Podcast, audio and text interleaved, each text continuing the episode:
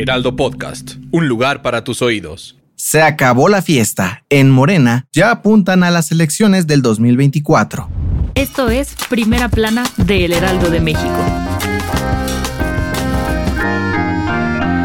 Luego de la victoria de Delfina Gómez en el Estado de México, los festejos y fuegos artificiales en Morena pararon rápido pues ya están pensando de lleno en las elecciones presidenciales del 2024. Este lunes, el partido Guinda cerró filas, convocó al Consejo Nacional a una sesión extraordinaria el próximo 11 de julio para definir el proceso de selección de la corcholata y, de paso, hablar con cada uno de ellos para organizarse rumbo al 2024. Aunque aún no definen cuál será el proceso interno para elegir a su abanderado, la jefa de gobierno Claudia Sheinbaum, el canciller Marcelo Ebrard y el secretario de gobernación Adán Augusto López son los que encabezan la carrera.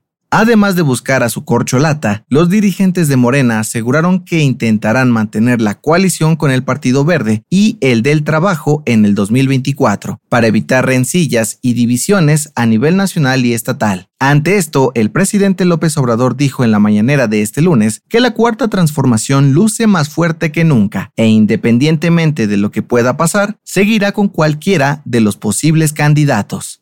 Gracias por escucharnos. Si te gusta Primera Plana y quieres seguir bien informado, síguenos en Spotify para no perderte de las noticias más importantes y escríbenos en los comentarios qué te pareció este episodio.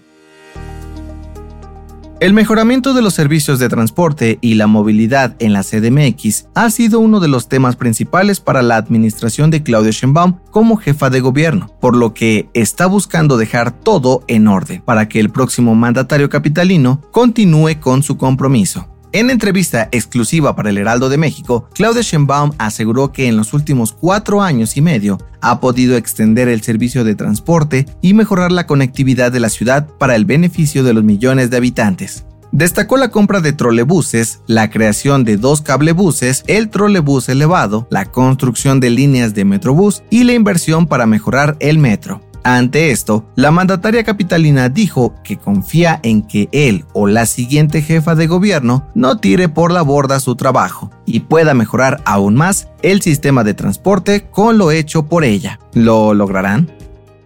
En otras noticias, los dirigentes del PRI, PAN y PRD anunciaron que el próximo 26 de junio definirán el método para determinar a su candidato para las elecciones presidenciales del 2024. Además, aseguraron que no recibirán a ninguna corcholata perdedora de Morena para ser su abanderada. En noticias internacionales, en Argentina, un juez federal decidió finalizar el proceso penal en contra de la expresidenta Cristina Fernández de Kirchner por el presunto delito de lavado de dinero, luego de no tener las suficientes pruebas para imputarla. Y en los espectáculos, Habemos cartel. El Corona Capital anunció a las bandas que se presentarán los próximos 17, 18 y 19 de noviembre del 2023 en el Autódromo Hermanos Rodríguez de la CDMX. El line-up lo encabeza The Cure, Blur y Arcade Fire.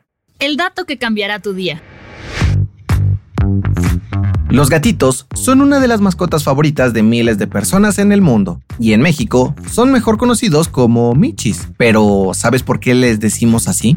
Como contexto, los gatos llegaron a América con los conquistadores, una especie totalmente nueva para las culturas como la azteca y la maya. En ese entonces, la expresión que los españoles usaban para atraerlos era algo similar a los indígenas asumieron que ese era el nombre del pequeño animal y lo adaptaron a Mistli en náhuatl, lo cual se transformó a Michi con el paso del tiempo. Así que ahora ya lo sabes. Yo soy José Mata y nos escuchamos en la próxima. Esto fue Primera Plana, un podcast del Heraldo de México. Encuentra nuestra Primera Plana en el periódico impreso, página web y ahora en podcast. Síguenos en Instagram y TikTok como El Heraldo Podcast y en Facebook, Twitter y YouTube como El Heraldo de México. Hasta mañana.